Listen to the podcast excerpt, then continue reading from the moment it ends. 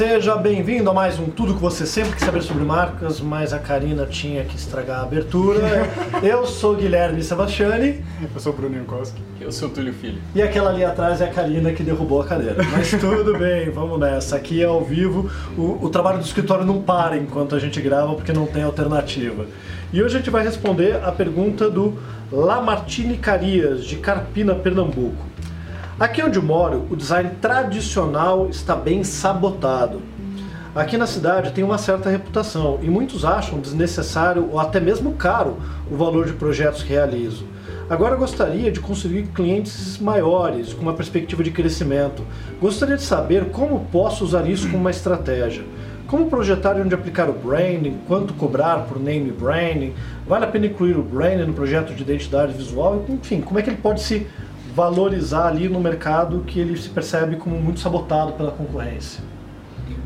Cara, é, eu tô vendo que você é de uma cidade pequena, eu acabei crescendo numa cidade pequena também, acho que entendo um pouco do que você está passando. E essa sensação do design tra tradicional estar tá sabotado, tenta ver isso como o design não chegou lá da forma que você imagina como não, não existe necessariamente essa corrupção do que a gente acha que é design num ambiente que não está predisposto a executar ou entender design da forma como a gente espera, a gente precisa informar esse ambiente sobre o que é design. Então, acho que uma das principais dicas para você é, cara, busca associação comercial, Câmara de Vereadores, alguma instituição que você consiga se engajar para o Sebrae, sabe? Que você consiga se engajar para buscar esses profissionais que você quer, que você quer que dentro do perfil de cliente mais qualificado. Sim, com perspectiva de crescimento, acho que fica mais interessante para você se aproximar, porque senão você fica só na expectativa de que alguém chegue próximo de você e você engaje num fluxo de clientes que tenham essa característica. Isso não vai funcionar. Alguém te é, descubra talvez. e descubra o quanto você é especial. É, tu, e, no perfil perfeito, né, de aceitação. Isso dificilmente vai acontecer. Tomara que aconteça, mas se você pudesse colocar na situação de ser mais proativo em relação a isso, acho que vai ser interessante porque é um processo de descobrimento sobre o seu processo e justificativa disso perante uma comunidade muito, muito, muito importante, muito interessante. Você vai se validar de formas muito boas. Então, informar, familiarizar, conscientizar essas pessoas, acho que ajuda muito. Sobre eles acharem desnecessário, eu acho que faz sentido também, né? Porque se não se tem uma necessidade ali, essa necessidade não deixou de existir, né? Você precisa mostrar como que isso vai interagir no dia a dia né, dessas empresas e como que vão, vai beneficiar essas pessoas. Eu acho que um jeito rápido e fácil de fazer isso, é, eu gosto muito do, de usar para essas é, visões rápidas de crescimento, assim, dessas pequenas oportunidades, os arquétipos da Margaret Mark e da Carol Person. Se você conseguir entender, por exemplo, a sua o seu padrão de intenção, né, a sua sistemática de arquétipo, você consegue entender o que você precisa procurar, sabe? Onde você, como você pode se posicionar melhor, que tipo de coisa você pode falar, abordar. Qual perfil de cliente vai valorizar, qual discurso vai valorizar o trabalho. Exatamente. Fica mais fácil então para você ver, não, beleza, então agora eu sei que eu estou buscando o que eu quero da forma como eu preciso senão só vai ficar no achismo, né? numa, numa, numa chance de, de crescer com uma, uma, influência externa. No livro do, da Margaret Marca da Carol Person, né, O Herói Fora da Lei, você vai ter como padrão de apresentação dos arquétipos essas relações, né? como que o arquétipo sai do momento de descoberta até o seu momento, enfim, de principal predominância, depois as suas, suas inversões, né? mas através disso você consegue entender né? como, como falar, para quem falar, as oportunidades que você consegue ver. E, cara, esforço, esforço próprio mesmo. Conversar bastante, interagir com as pessoas, empatia, aprender a ouvir e saber mapear essas oportunidades na sua cidade. Trabalho bem árduo, mas vale muito a pena. Bom, eu, Lamartine, tenho duas, dois pontos para abordar. Primeiro, é, cara, o fato de você estar numa cidade pequena é, não tem nenhuma relação com a entrega que você vai realizar ou com a metodologia que você vai adotar no seu, no seu trabalho.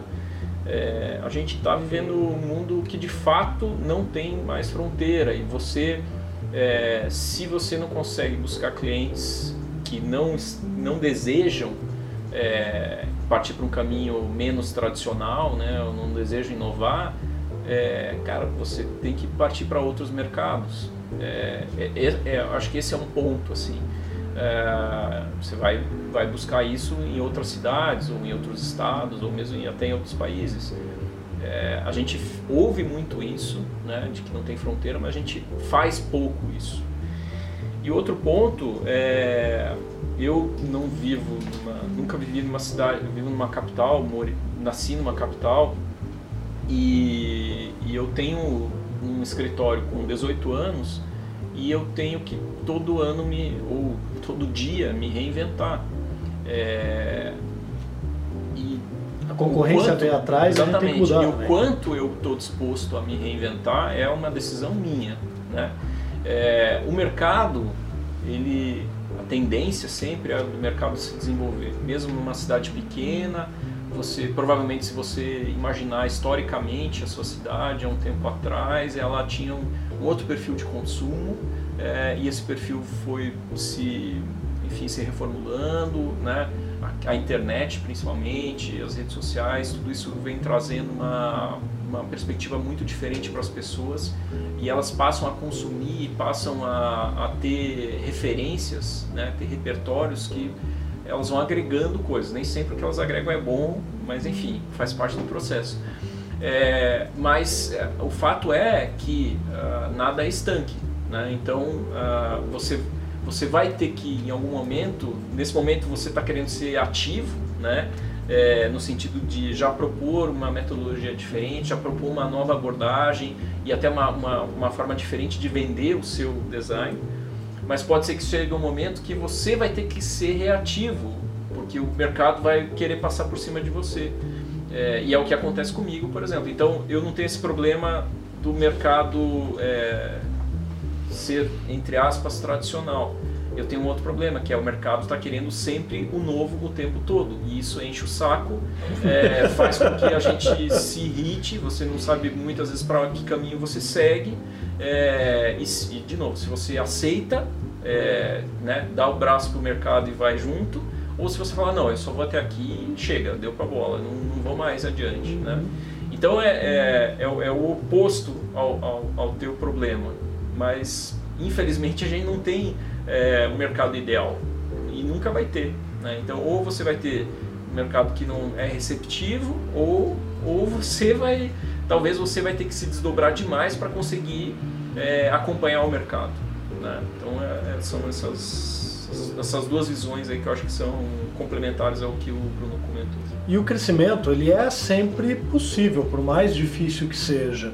Né? Claro que eu vou falar de Goiânia, que a gente pode dizer também, puxa, né? é, é a capital do estado, mas uh, pegar um exemplo do pessoal da, da Nitrocorp. Hoje é um escritório que já está extinto, mas os caras começaram numa sala, meu, tinha 3 por 5, 15 metros, ficaram lá um tempão, e eles estavam indo naquela sala fazendo projeto para Pepsi, para Absolute, para MTV aqui em São Paulo, para marcas estrangeiras, para marcas de fora. Tem a Firmorama, então, por exemplo, que é de Jaraguá. Jaraguá do que Sul. Que não é uma cidade, é, não é uma grande cidade. Tem uma empresa lá, é, não, é grande, mas tem a VEG, tem uma empresa lá, é a VEG. Né? Só tem a VEG lá. Mas, mas os tem caras fazem trabalho, uhum. enfim, para o mundo. Uhum. Né? E é isso, de novo, é você romper um pouco essa. essa parece né, que você tem uma você tem que se concentrar nos limites geográficos da, da, sua cidade. Não você pode avançar. Uhum. e, e, e, assim eu quando falo isso né, minha empresa tem 18 anos. É, ou seja foi fundada vai fazer 19 foi fundada em 2000 é, a minha relação vamos dizer assim a relação de crescimento da minha empresa com a internet é muito diferente da relação de quem tem hoje uma empresa. Uhum. porque hoje você tem muita ok, beleza, a, a, concorrência é muito grande, mas ao mesmo tempo você tem muito mais facilidade para buscar esse mercado. E ao passo que antes eu tinha que, cara, ligar para as pessoas, falar com as pessoas, encontrar um número na lista telefônica no Google hum. e, e, coisas do gênero. Então, assim, é, era muito mais complexo desenvolver o mercado.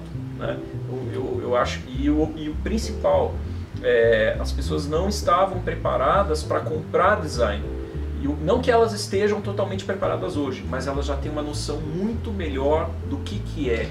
é elas ainda faz parte do papel do designer é, auxiliar o cliente na venda, na sua venda, né? ou seja, auxiliar o cliente na compra do serviço de design. Educar faz parte, o exatamente mas hoje ele, ele tem muito mais é, noção do que ele está comprando do que mesmo provavelmente na sua cidade é, por, por tudo isso que eu comentei as referências que ele vê na, na internet o que ele recebe no WhatsApp enfim é, é, é isso é nisso que as pessoas estão se baseando e os mercados vão evoluindo é papel nosso de estar ensinando esse mercado muitas vezes quando a gente mesmo às vezes sem converter numa venda. Eu posso dizer, puxa, minha empresa está com 15 anos, eu acho que agora eu posso dizer que a gente está atingindo assim, o perfil de público que a gente queria. Não que a gente não atingisse eventualmente no passado, mas o perfil de cliente que a gente queria ter, né, principalmente empresas de porte médio para grande, empresas ainda familiares, que não são empresas com capital aberto, empresas de capital fechado, é, e que tem um porte significativo, que tem o tempo para fazer o projeto, que tem o, o valor para investir, é, é, realmente assim, com consistência de 2000, começo de 2018 para cá. Antes acontecia pontualmente, períodos mais, períodos menos, e a gente até que ter muito esse trabalho pequeno, mais de criação, de identidade visual, é, porque tinha dificuldade de vender a estratégia. Então há um amadurecimento do mercado que também favoreceu isso para a gente na parte de brand, mesmo naming. Quando a gente começou a desenvolver a metodologia de naming do escritório em 2009, a gente fazia um, dois projetos de naming por ano e a gente achava que aquilo ia explodir. E aí, em 2009, a gente trabalhou, desenvolveu uma metodologia que em 2010 ia ser e não foi. Mas em 2012 foi um momento que as pessoas começaram a sentir dificuldade de desenvolver nome. Muitas empresas começaram a descobrir que o nome que elas tinham não era exclusivo. Então, tem fases, mas você tem que estar o tempo todo nesse processo de se aprimorar e ajudar a aprimorar o mercado. De repente você pode ser o, se posicionar como o melhor designer de carpina pelo mundo, você é o, é o cara prêmio da tua cidade. De repente você pode vender trabalho para o mundo. Pegando só o exemplo da Nitrocorpus, uma coisa que foi muito legal, quando a Nitrocorpus cresceu e saiu daquele escritório, quem alugou logo na sequência foi o pessoal da BR Bauer.